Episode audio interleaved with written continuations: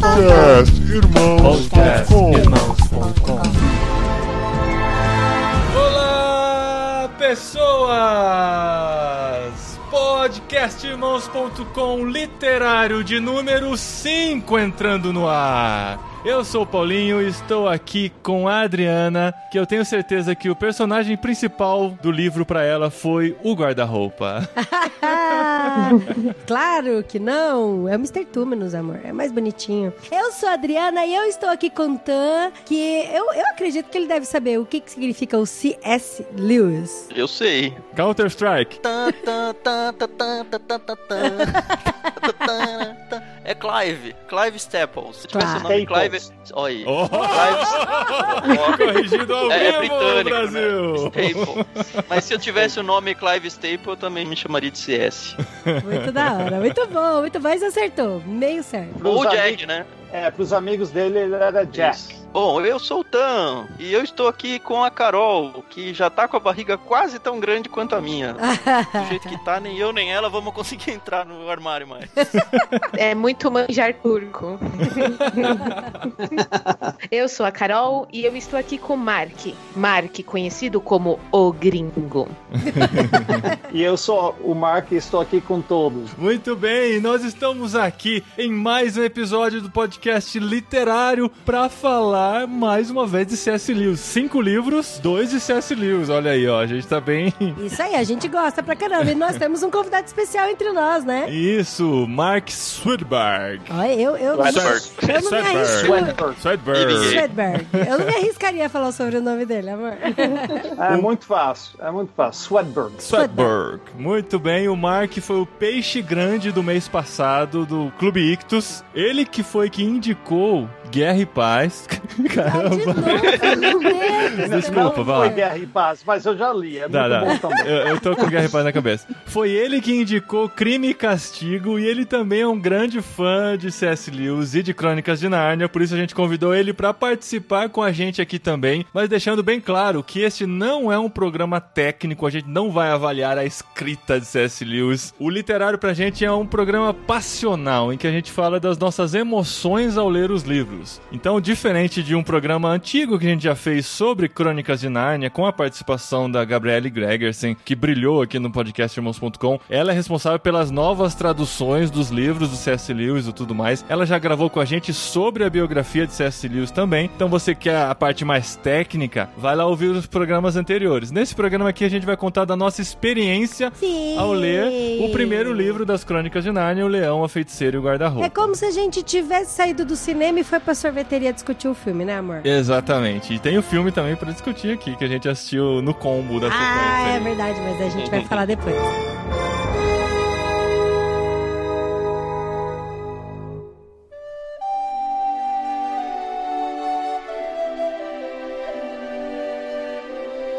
Muito bem, gente. A gente teve a experiência de ler as Crônicas de Nárnia, O Leão, a Feiticeira e o Guarda-Roupa, que vamos deixar bem claro que se você comprar o volume único Não das é Crônicas de Nárnia, não é o livro. primeiro livro, mas eu como um nerd fã da ordem certa das coisas, eu gosto de ler na ordem que elas foram escritas. E o primeiro livro escrito foi O Leão, a Feiticeira e o Guarda-Roupa. Não é só coisa de nerd, é uma coisa quase que imprescindível quando a gente chega às Crônicas de Nárnia, porque é nesse livro que o personagem principal de todos os sete livros é apresentado ao leitor, que é Aslan. Uhum. E se você começar com o sobrinho do mago, você não pega aquele tchan da entrada dele, né? Se você lembrar de quando ele aparece na história, primeiramente eles ouvem só falar do nome dele. Uhum. E a reação depende do caráter de cada um dos ouvintes. Uns amam, outros odeiam, mas tudo depende de quem eles são como pessoa. Uhum. E quando a gente lê pela primeira vez, é difícil voltar a esse dia, porque eu já li, eu não sei, quatro, cinco vezes, mas quando a gente lê pela primeira vez, a gente ouve o nome Aslan e a gente pensa, mas quem que é esse Aslan? Uhum. Aí eles perguntam mais tarde, é um homem? Aí os castores riem da cara deles, né? Homem? Não, ele é o rei. Ah, Uhum. você não sabe eu, quem eu, ele eu é? tenho esse trechiquinho aqui, ó. Esse livro, como eu prometi no programa anterior, eu tive a maravilhosa experiência de ler com meus filhos. O Oh. André, de recém-completado 8, e o Daniel, que está para completar 6. E assim, foi muito muito legal porque eu não li esse livro quando criança. Então eu não tive essa experiência de Do olhar descobrir de criança, do olhar né? infantil. Eu falei, eu quero ler com eles pra ver como eles reagem ao que está acontecendo, Legal. o que, que eles vão entendendo. Essa experiência foi muito gostosa. e eu lembro muito bem da reação deles quando apareceu Aslan pela primeira vez na história. Porque eles já sabiam que era o leão, que é o leão da capa e tal. Eles já estão inseridos Eles assim, já na tinham visto o filme, não? Não, é, Não. mais ou menos. Ah, assim, de. É, sem prestar passar- muita atenção. é, É, já viram Uhum. acontecendo. Mas no livro de volume único tem Aslan bem grande, o rosto, né? A cara do leão bem grande na capa. Então eles já imaginavam que o personagem principal seria um leão e tal. Só que quando eles ouviram pela primeira vez o nome Aslan, mostra que a reação dos meninos foi daquela de ouviram o nome, mas não sabiam bem as sensações, sentiram um grande temor, ficaram alvoroçados com aquilo e tudo mais. Uhum. Aí nesse momento eu perguntei pra eles o que, que eles achavam. O que, que esse leão era? O mais novo falou: Eu acho que ele é do mal, ele é terrível, ele deve fazer alguma coisa ruim, ele deve ser o vilão da Por história. isso que todo mundo tem medo. Por isso todo mundo né? tem medo dele. Aí o mais velho já achou, não, eu acho que ele é bom e tal. Então, essa reação legal. foi interessante na experiência dos meus filhos, né? Legal. Que legal. Eu separei uns trechinhos aqui porque sempre é melhor ler do que ouvir, né? Justamente disso que o Mark falou. É assim, as crianças ainda não tinham ouvido falar de Aslan, mas no momento que o castor pronunciou esse nome, todos se sentiram diferentes. Aí o o que o Mark falou, né? Para Edmundo foi uma sensação de horror e mistério. Então cuidado, foi o André aí, seu filho, que achou que ele era do mal, é isso? Foi o Daniel. É, o mais Daniel? novo achou. Então cuidado, hein? E quando eu comecei a ler a história pra eles, eu quis gerar uma identificação, né? Eu falei, ah, o mais novo é o Edmundo, então o Edmundo é você, Daniel. O mais velho é o Pedro, então André, você vai ser o Pedro na história. Aí foi curioso porque o Edmundo teve essa sensação, o Daniel também teve. Mais pra frente, quando ele foi percebendo que o Edmundo estava prestes a trair a sua família e tudo mais, aí ele falou, eu não sou mais o Eu Edmundo, não, sou, eu não Ele veio correndo falar: Mamãe, eu não sou o Edmundo. Eu não sou o Edmundo, eu sou o Daniel. Eu sou o Daniel. É, ele pode ser o castor, né? Enfim, pro Edmundo foi uma sessão de horror e mistério. Pedro sentiu-se de repente cheio de coragem. Pra Susana foi como se um aroma delicioso ou uma linda área musical pairasse no ar. Lúcia, que acho que é a mais sensitiva, né? Sentiu-se como quem acorda na primeira manhã de férias ou no princípio da primavera. Olha que legal. Aí, assim, é muito gostoso ler esse trecho, né? Uhum, Posso contar uma experiência dos meus filhos, que já são grandes, quando a, legal. Eu tenho dois, o mais velho é homem, ele é três anos mais velho que a menina. Nós somos uma família que ama ler, mas nessa ocasião, eu acho que meu filho estava com 10 anos, 11 anos, minha filha com 7, 8, e meu filho ficava falando para a Jennifer, a caçula, Jennifer, você tem que ler, senão você não vai ser um sweatbag.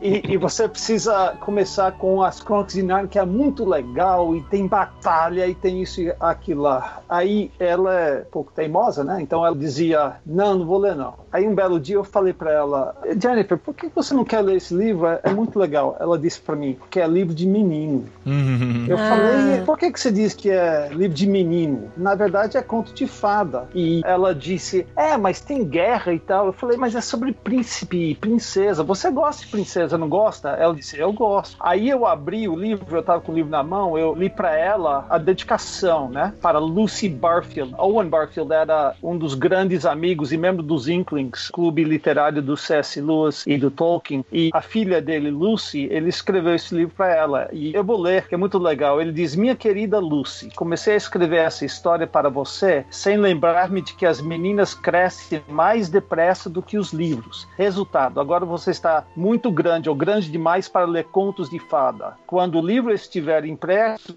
encadenado, mais crescido ainda estará. Mas um dia virá em que, muito mais velho, você voltará a ler histórias de fadas, irá buscar esse livro em alguma prateleira distante e sacudir-lhe o pó. Aí me dará a sua opinião. É provável que a essa altura eu já esteja surdo demais para poder ouvi-la ou velho demais para compreender o que você disser, mas ainda serei o seu padrinho muito amigo, C.S. Lewis.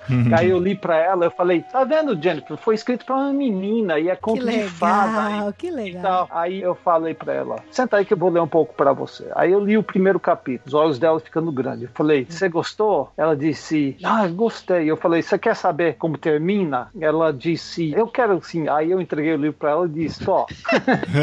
Se vira. eu- é, ela virou leitora. Um dia mais tarde, a gente foi numa casa de um amigo que não tinha filho. Levou uma hora pra chegar lá e ela lendo o tempo todo, eu nem ligando para o que ela estava fazendo. Aí chegamos lá, ela disse: Posso levar meu livro para dentro? Eu falei, claro que pode, porque ela ia ficar à toa mesmo, né? E ela falou, é o tipo de livro que não dá pra parar de ler até terminar, né? Hum, que Então, bonitinho. Muito é, é um bom. bom livro para os filhos começarem a ler. Ela provavelmente leu em inglês, né? Sim, Sim. Ó, com sete anos já falava inglês. Ó. Deixa eu te perguntar uma coisa, Mark, já aproveitando que você tá aqui. O linguajar, as palavras utilizadas na época do C.S. Lewis são palavras provavelmente, algumas delas pouco utilizadas hoje. Existem novas versões, assim, versões atualizadas da obra de C.S. Lewis com um linguajar mais próximo ou no inglês procura se manter a forma original de escrita? que eu saiba, eles não atualizaram não. Mas entenda que não é tão não é Tão é distante, velho né? assim. Sim, porque ele escreveu em, eu acho que 1950, 48, por aí ele escreveu e eu reli ontem só porque eu sabia que ia conversar e o que eu percebi é que ele escreve, pelo menos esse livro, tinha esquecido, num linguajar bem simples, bem criança mesmo, sempre explicando coisas e Uhum. tal. Então, a sensação que eu tive é que eu saiba não tem uma edição simplificada nada. Tanto é que o inglês britânico e o inglês americano têm diferenças de ortografia em certas palavras. E eu acho que na minha versão que foi publicada por HarperCollins, que eles preservam até a escrita inglesa. HarperCollins é americana, né? Sim, Ah, legal. Porque assim, uma dificuldadezinha que eu senti é que mesmo no português, assim, existem algumas palavras que não são do nosso cotidiano e eu acho que a, a leitura tem esse papel também de ensinar novos vocabulários para as crianças e tudo mais. Mas Sim. em alguns momentos eu senti que eles estavam começando a se distrair quando existia uma descrição muito detalhada do ambiente e tudo mais, ou alguns diálogos mais longos. E eu precisava ficar, como um pai leitor, chamando a atenção deles, não chamando assim, presta atenção aqui, mas tipo, gerando. Mudando a voz, né, É, amor? ge- Virando gerando- os traduzir um braços. conceito, alguma coisa Fa- assim. É, faz- É, exatamente. Às vezes terminava um parágrafo que eu percebia que estava um pouquinho mais complicadinho, eu reexplicava aquele parágrafo com o meu linguajar para eles poderem compreender, É, né? principalmente pro Daniel, que tem 5 anos. É, né? aí eu fiquei imaginando assim, se o meu mais velho, por exemplo, com 8, estivesse lendo sozinho, eu não sei se seria suficiente para prender a atenção dele o livro todo. Por mais que ele goste de história, ele já seja um leitor, já leia aí Ele lê há bastante, muitos anos é. e tal. Eu não sei se eu daria hoje para ele com 8 anos para ler esse livro já pela dificuldade assim de algumas palavras, né? E vira e mexe no decorrer da leitura, eles me perguntavam: "O que que é isso? O que que é aquilo?" Aham. E às vezes tem algumas coisas assim que não fazem parte da nossa realidade, né? Por exemplo, o Ah, pinta o roxo de papo vermelho. É. na verdade, é um pássaro dos mais comuns no hemisfério norte. Ah, Um pardal aqui, assim. É, só que é o primeiro pássaro que aparece na primavera é maior que o pardal. Tem pardais lá também, mas tem o formato de um sabiá, só que é vermelho ou laranjado e tem o nome de robin. Toda criança americana ou britânica já viu um robin, porque o robin chega no início da primavera e quando você vê o primeiro em cada primavera, isso Já mostra sabe que, que, tá... o inverno tá indo embora, né? Isso, exatamente. É, então, então. Olha que legal isso. Isso eu não tinha percebido porque não faz parte da É. nossa cultura, da nossa realidade. É. né? E várias coisas, assim, por exemplo, mesmo a realidade da neve, né? Pra gente, Sim. a neve não faz sentido nenhum, a não ser pelo que a gente vê na TV e tal. Então a gente tem que Uhum. ficar Sim. explicando que quando a neve começa a derreter, vira aquela lama que o trenó não consegue passar mais por causa dessa lama que é gerada e tudo mais, né? Então Que a gente legal, mas tem que esse ir negócio do traduzindo. pássaro foi bem legal. O pássaro de cara, ele já aparece e já tá dando um prenúncio da primavera num lugar que só tinha inverno, sabe? Com coisas Então, que nós eu não tinha percebido. Eu não não tinha né? percebido. É, não. exatamente.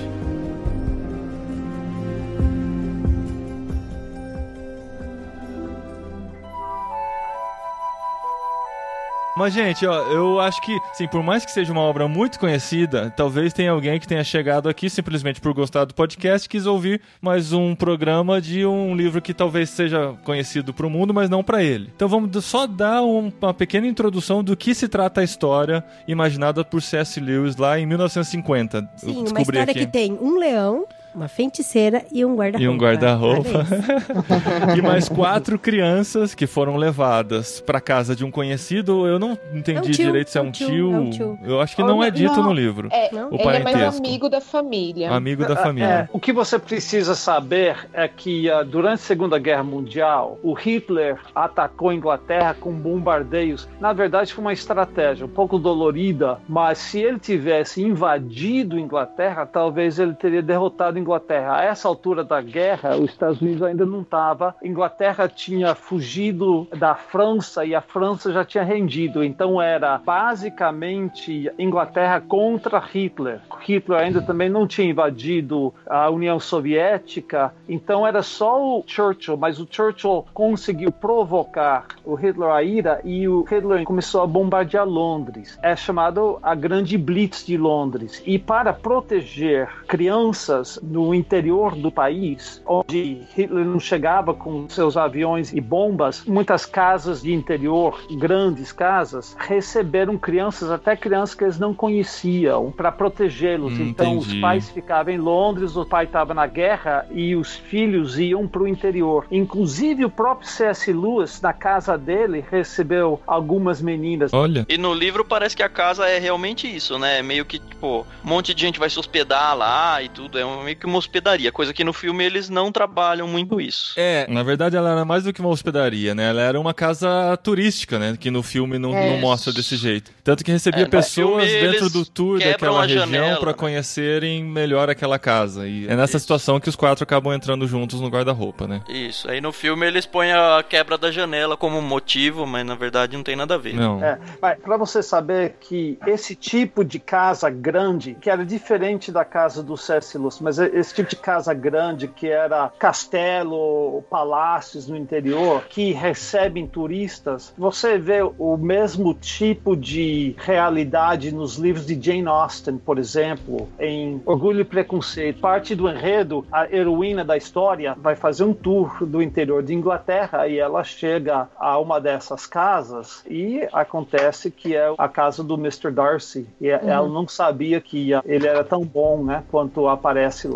Então era uma coisa comum em Inglaterra, dessas casas enormes que recebem visitantes. Aí os quatro, numa dessas, né, de tentar se esconder dos visitantes, eles acabam entrando no guarda-roupa, né? Primeiro a Lúcia, é, primeiro né? a Lúcia entra. Acaba se É. escondendo lá. Aí ela tem contato com esse mundo de Nárnia, que é um mundo fantástico que existe dentro do guarda-roupa que se abre só de vez em quando. A gente percebe isso pelo contexto, né? Não é toda Uhum. hora que você Não é quer toda que vai ter você aquele acesso lá. que tá Na lá, verdade, né? é só quando você não tá esperando, né? Porque quando você vai procurar, não tá.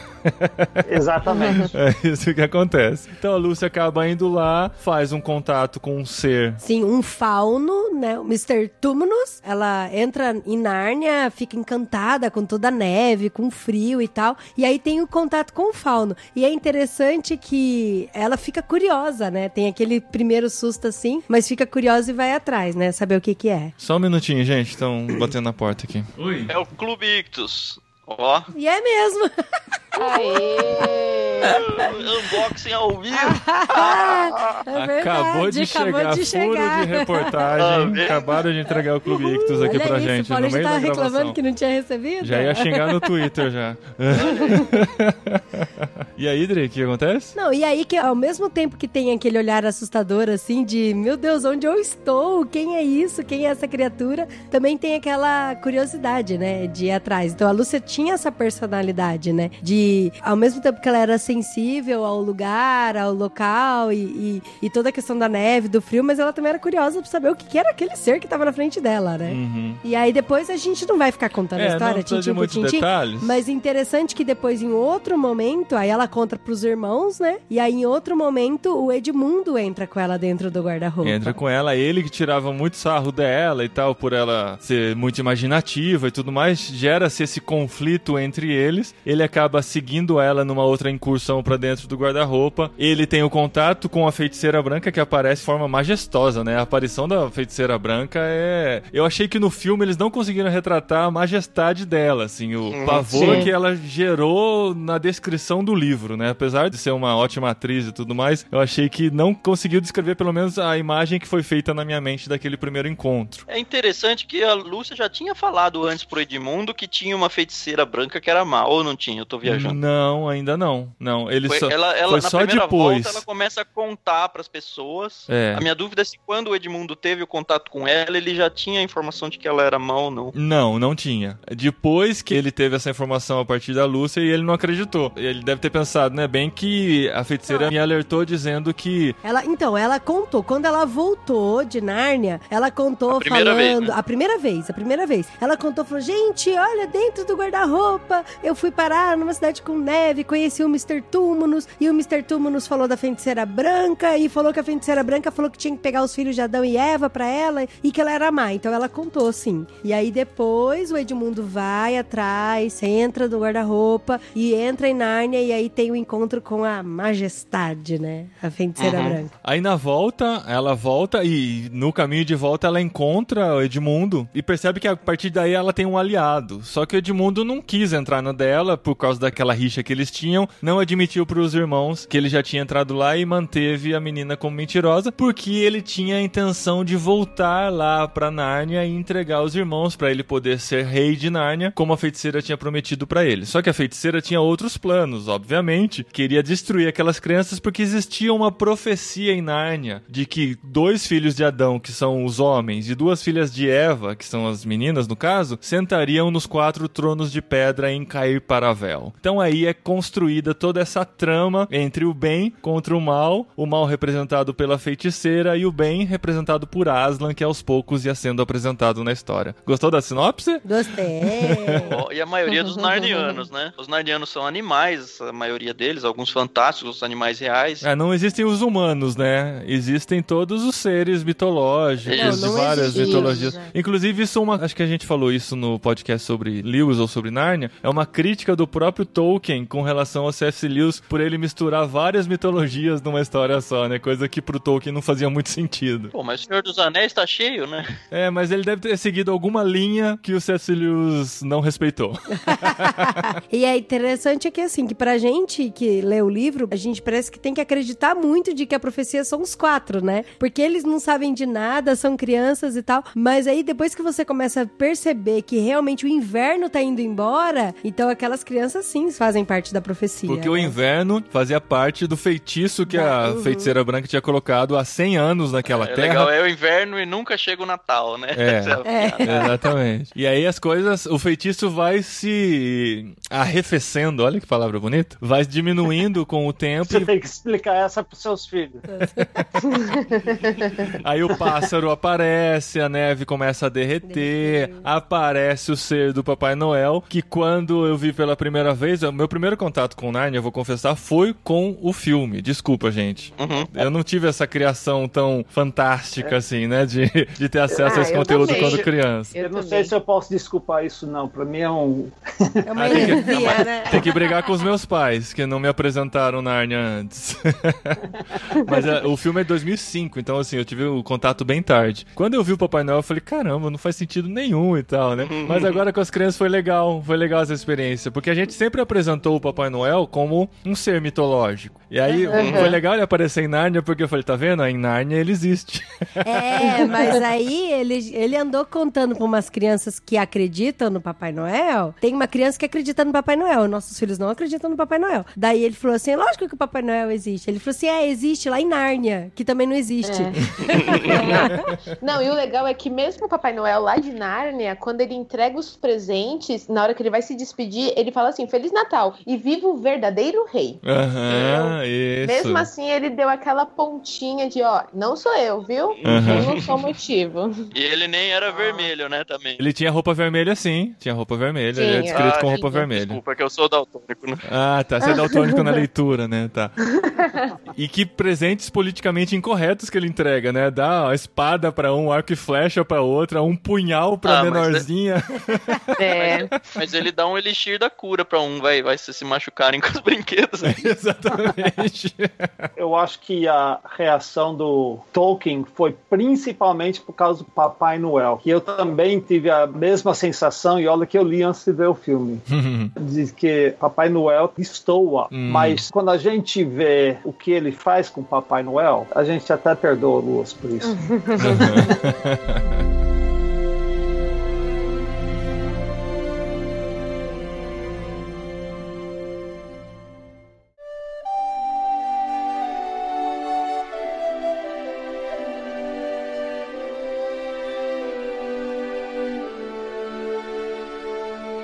posso fazer uma comparação interessante? Vamos lá. Como alguém que leu quase tudo que Lúcio escreve, a gente fica vendo ideias dele reaparecendo. Então tem aquela parte onde as crianças, o Pedro e a Suzana, os dois mais velhos, chegam até o professor, porque Edmundo já passou para o outro lado e voltou, mas agora ele está mentindo e dizendo que era brincadeira dele com a Lúcia, fazendo da vida da Lúcia um inferno, né? E a Lúcia chorando e constrangida, e Pedro e a Suzana com medo que a Lúcia estava ficando pancada da cabeça, esse tipo de coisa, né? Então eles resolvem ir lá falar com o professor. Aí quando eles contam tudo, ele escuta muito bem e diz assim: ficou calado durante muito tempo, tossiu para limpar a garganta e disse a coisa que eles menos podiam esperar. E quem disse que a história não é verdadeira? Uhum. Eles nunca imaginaram que ele ia dizer isso. Oh, mas acontece, começou Suzana e parou por aí. Via-se pela cara do velho que ele estava mesmo falando sério. Suzana tomou coragem e disse: Mas Edmundo confessou que eles estavam fingindo. Ora, aí está uma coisa, tornou o professor, que precisa ser considerada com muitíssima atenção. Por exemplo, se me desculpam a pergunta, qual deles, pela experiência de vocês, é mais digno Ah, de é crédito? muito o legal. irmão ou a irmã? É demais essa parte. Essa É. parte é demais. Isso é,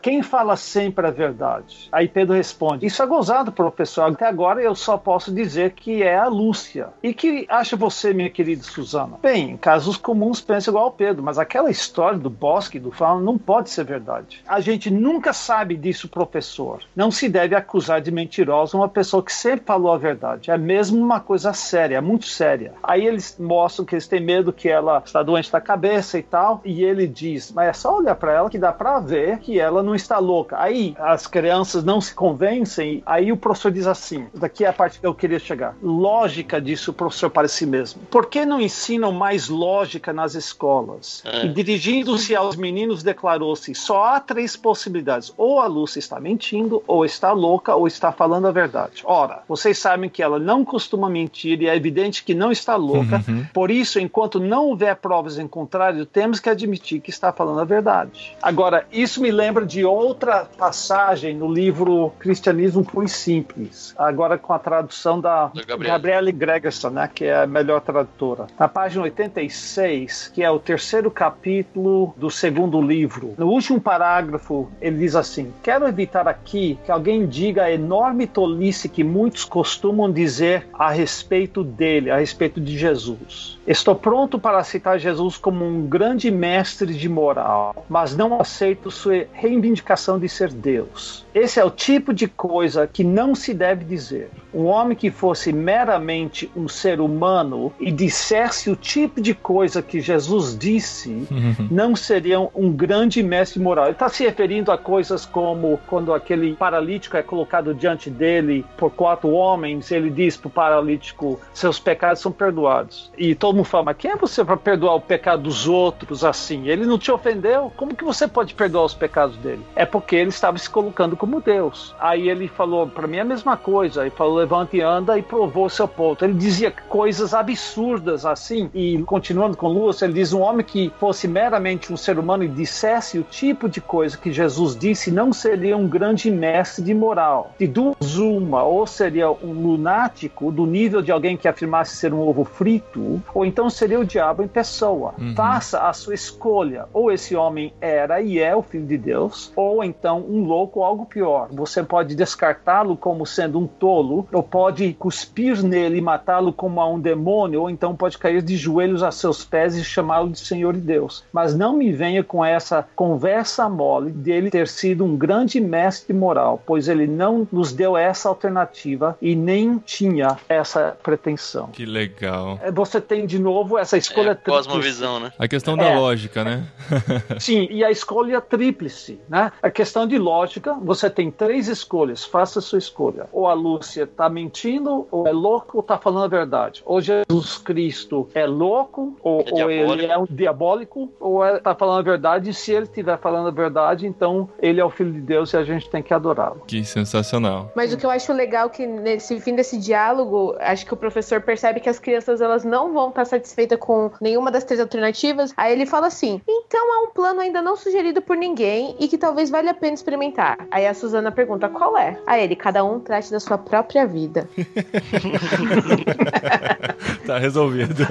É. É um bom conselho, né? É. Foi. Ô, Tan, foi a primeira vez que você leu esse livro agora? Depois de adulto? Quer dizer, você leu a É, primeira vez agora sim. esse livro. É, eu também sou do time filme primeiro. É. Eu fico muito triste por isso, porque quando eu fui ler o livro, eu tinha todos os personagens construídos na minha cabeça, e por Isso. mais que a descrição do personagem dissesse que era diferente da descrição do Isso. livro, eu não consegui fazer esse salto. Exato. Eu assisti os três filmes, mas eu fiquei muito feliz porque eu só tenho memória boa, assim, do filme desse aí, do, do É, eu Leão. Feiticeiro Guarda-Roupa. Os outros E foram aí tão os outros, descartáveis, o né? Príncipe Caspian e o Viagem do Peregrino da Alvorada, eu vi o filme, mas não lembro nada do filme. Eu também aí eu não. li o livro e aí foi como se eu tivesse lido virgem, assim, em, em contexto literário. Aí você já continuou, então, Foi né? muito bom. Você já leu o volume todo? Não, não li todas ainda, Ah. porque tem um livro aí que a gente vai gravar um podcast, é, sabe? então, né? Tem, tem um E outro aí compromisso aí no meio. frente. Eu já ia brigar com você já. Depois Viu, fala mas- que não tem tempo pra ler o outro. Mas eu li uns quatro ou cinco crônicas. Mas tá, comenta a sua experiência de ler pela primeira vez depois de adulto, assim. Foi fácil desconectar com a história? Achou fantasiosa demais? Não, não, da mesma forma que eu e a Drica conseguimos nos transportar quando a gente leu o Peregrino, né, Dri? É isso aí. Foi mais ou menos na mesma época que eu li, inclusive, os dois. Eu tenho essa facilidade muito boa de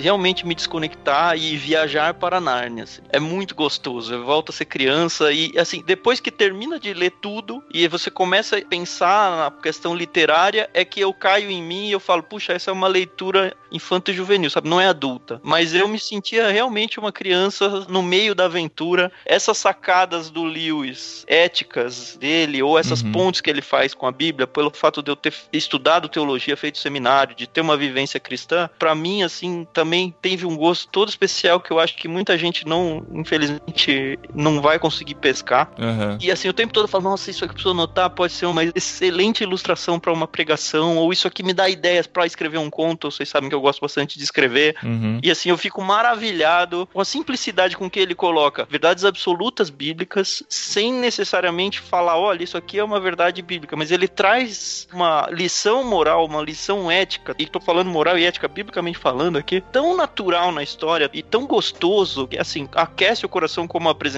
do Aslan, ou como. O filme passa um pouquinho disso, mas a leitura tá infinitamente acima disso. O grande trunfo do C.S. Lewis eu acho que é o mesmo da Pixar, por exemplo, que consegue fazer um filme infantil, mas que adultos também conseguem aproveitar e ter a sua experiência ao assistir aquele filme. E são lições que o adulto pega e criança não pega, né? Exato. Assim, não na essência, mas aí o adulto pega e fala, puxa, como por exemplo, quando eu assisti o Divertidamente. É. Cara, Esse que é coisa clássico, maravilhosa. é. Assim, foi o mesmo tipo de sensação. Mas igual você falou, né, que leu e você se sentiu no mundo da infância de novo e tal, eu não sei se eu falaria nesse aspecto, assim, porque tem muitas pessoas que eu conheço que não gostam de ler, não aprenderam a ler, não têm paixão por leitura, e eu indico Leão Feiticeiro e Guarda-Roupa pra ler, mas não que elas vão se sentir infantis lendo. Não, não me senti infantil. Eu me senti em Nárnia, como um Ah, adulto, com a tá. minha mente de agora, com a minha experiência de hoje. Mas assim, não tava lendo um livro, eu tava Entendi. vivendo uma experiência. Porque eu entendo que assim, o livro ele é muito bom, tanto para as crianças aprenderem essa paixão pela leitura, né, pela ficção e tal, quanto pro adulto que ainda não aprendeu também. Então, eu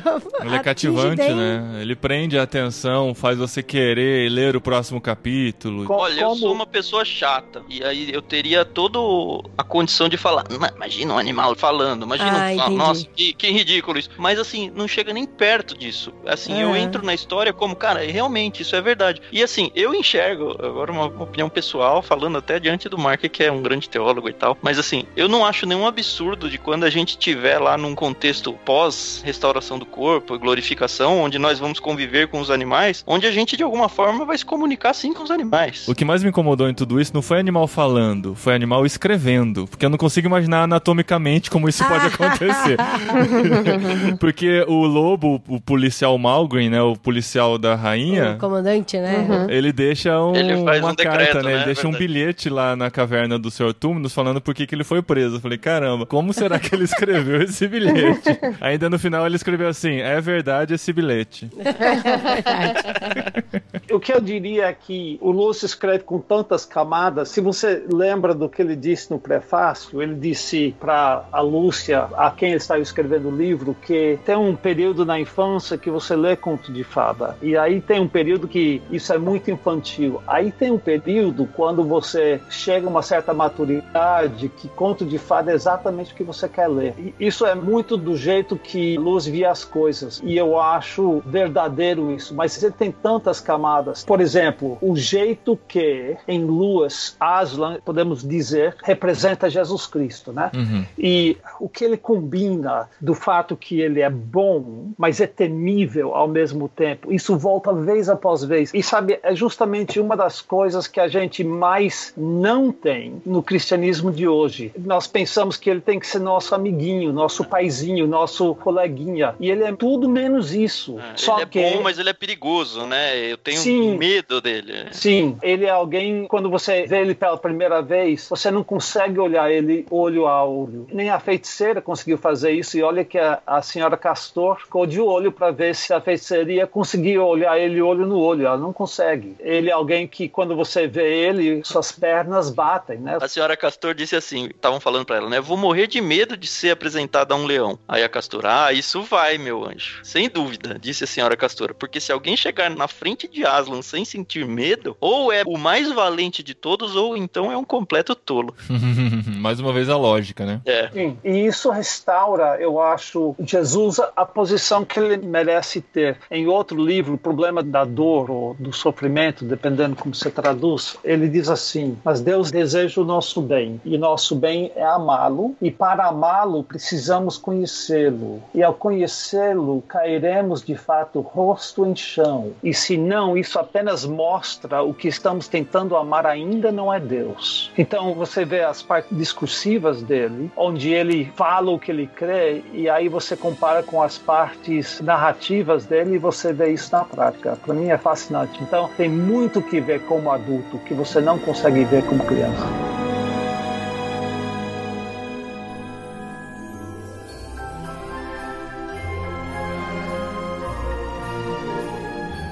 Vamos pros finalmente? Sim. Sem dar spoiler. É, a gente não vai contar, ficar contando a história, né? Assim, ele é Aham. muito rápido a história, é bom de dizer isso, né? A crônica mesmo você lê em um ou dois dias. O Mark leu ontem, pelo que ele falou aí, né?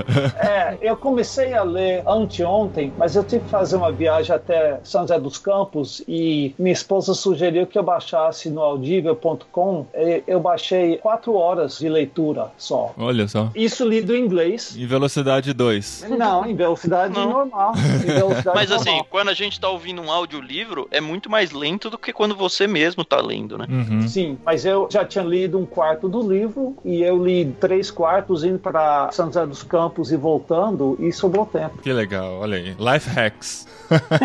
Sim. É pra deixar o incentivo, então, pra quem não tem Sim. costume muito de ler, de Não é repente você difícil. fala, ah, eu vou pegar esse tomo único do Crônicas de Narnia, não vou conseguir nunca acabar isso. Cara, lê só primeiro Leão Feiticeiro Guarda-Roupa, você vai ver que a coisa vai passar tão natural e você fala, poxa, já, já acabou e o outro Já livro vai estar ali do lado, você já vai ficar com vontade de ler de novo, sabe? Ai, você vai ficar curioso pra saber como que existiu Nárnia, aí você vai lá ler o Sobrinho do Mago. Aí- Isso. Sabe É, uma coisa assim, vamos dar um, um ponto negativo para o livro? Será que a gente pode? dar- Será que eu tenho essa envergadura moral de dar um ponto negativo pro É, livro? pode, é uma opinião pessoal. Porque a batalha, ela é tão construída, a expectativa da batalha é construída de forma tão, ah, tão grande. E eu já sei o que, É. como que eu vou refutar. Vai lá. Porque daí quando a batalha acontece, na verdade eles chegam, a batalha já tá rolando, já tá no meio da batalha e a Aslan chega pra resolver a batalha. Então, Você mas não tem você o clima tem todo é. de ah, tá difícil aqui e tal. Inclusive, isso pra mim foi mérito do filme, que mostrou um pouquinho mais a batalha. É verdade. Perdeu um pouquinho mais tempo da batalha do que o próprio livro. O livro chegou já direto no finalmente, pronto, o, rei chegou. Eles lutaram e venceram. Enfim, né? Exatamente. Mas o livro, a gente não pode esquecer que ele tem as nuances pra adulto, mas é um livro infantil. É. Então não é Tolkien que tá escrevendo, né? Falando sobre os orcs e todas as batalhas gigantes lá Sim. e tal, do Sauron. Mais ou menos, Dri, porque Ah. o Hobbit também é infantil e tem batalhas bem mais discretas. Então, mas por exemplo, o, o Hobbit eu já fico meio assim de ler pros meninos, sabe? Porque assim, o Papai Noel vai lá dar um monte de arma e a arma quase não é usada, né, gente? Não, é usada, mas é que É não usada, conta ele é usando. usada. Não. É tipo, ele usou, tá suja de sangue. Pedro, limpa a sua Pedro, espada. aí. é, então. Mas eu não acho que isso perde o brilhantismo. Não, claro que não É. perde. É que a gente gosta de ver sangue, né, gente? A gente, Então, a gente- vai, a gente gosta de ver o pau comendo. vai ler Tolkien, vai ler Agatha Christie. É. Se eu fosse dar um negativo, se a gente pensa na teologia que está sendo ensinado, é um que pecou e Asa morre no lugar dele. Uhum. Só para spoiler, né? Enquanto que na situação real todos pecaram e Cristo morre para o pecado de todos. Então, eu acho que talvez isso é exigir demais de um conto de fadas, né? Sim. Mas pelo menos a gente tem Ah, mas ah, o princípio da substituição tá lá, né, Mark? Sim, Ah, sim, de um sim. inocente pelo culpado. Sim, E exatamente. é justamente a, a lei maior do que Aslan ainda, de que a feiticeira A- não conhecia. É a- muito é, legal a isso. mágica- Mostra que é, existe mais algo profunda. maior que Aslan ainda, né? Isso foi sensacional, cara, porque fala, se a feiticeira tivesse compreendido totalmente a profecia, ela saberia o desfecho dessa história. Mas ela achava que ela ainda tinha chance, né? Quando ela nunca teve nenhuma chance. Isso foi sensacional. E falando do filme, cara, eu tinha visto o filme antes, tinha gostado, mas não tinha achado ele sensacional. Mas assistir ele agora, assim, com o livro fresco na cabeça, como eles foram fiéis e como eles honraram muito a obra do Lewis, né? As licenças poéticas que eles fizeram foi umas formas de representar melhor cinematograficamente e tal, as mudanças com relação ao filme. Mas, cara, pensar que tá na mão da Disney, né? Um, uma empresa que muitas vezes é retratada como uma empresa que está querendo afastar as pessoas de Cristo e tudo mais, e ver como eles realmente retrataram a substituição de Aslan, a glorificação dele, a vitória na batalha. Inclusive, teve algumas coisas que no filme eu achei mais interessantes retratadas do que no próprio livro, né? Alguns detalhes que foram modificados que eu falei, ah, cara, isso aí eu gostei mais no filme do que no livro. No filme tem aquela cena da fogueira quando o Túminus tá começando a planejar e entregar a. Nossa, E aí ela fica legal. vindo ao É. fogo. Eu, eu acho que não tinha isso no livro. e Não, a hora não que, tinha. tipo, aí vem o leão no fogo.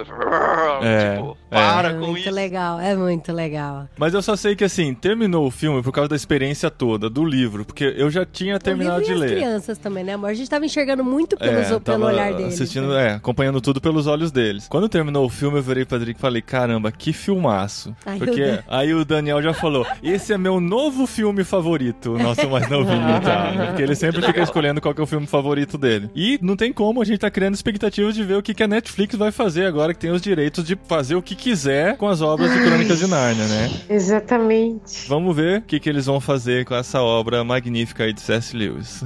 Eu não sabia disso. Não? Olha aí. A gente fica com expectativa, mas fica com o pé atrás, né? Não É, tem como. Pode ser muito bom ou muito ruim, né? Como os fãs devem ter ficado quando a Disney anunciou que faria também. Isso é. Lá em 2005. Ou anunciou bem antes, né? Mas beleza, gente. Espero que a gente tenha incentivado mais gente a conhecer essa obra magnífica aí. Leiam como uma criança, é uma experiência singular, vale muito a pena. É A um trabalho é. mais árduo, né? Porque você tem que ler em voz alta e às vezes me dava até dor de cabeça de tanto falar, né? É, eu sei que é isso. A voz cansa. é fica estranho isso. cansado e tal. E tem aquele esforço de fazer com que a criança fique com a atenção concentrada naquela Uhum. obra. Né? Você não pode ler como um robô. Você tem que fazer aquela interação toda e tal. Mas é uma experiência fantástica. Leia com tempo, leia um capítulo por dia. Vale a pena, são 17 capítulos só dessa obra. De modo geral, leia com seus filhos. Não só esse livro, mas leia com seus filhos. Legal. Boa dica, Mark. Que a gente tenha uma Isso. nova geração de grandes leitores vindo por aí. Sim. E você vai fazer o unboxing aí, não? Então, Ah, chegou aqui, vou fazer um unboxing, as pessoas já vão ter visto o unboxing antes de ouvir o programa. E a gente vai manter mesmo crime e castigo Vamos pra manter dezembro. crime e castigo? Gente eu não vou conseguir ler tudo. Mas tem um Ah, eu vídeos- por mim manteria, cara. Tem um filminho Eu- no YouTube aí que qualquer coisa. Ah, não, não, não, não. Não vem, não. Eu passo o link pra vocês depois.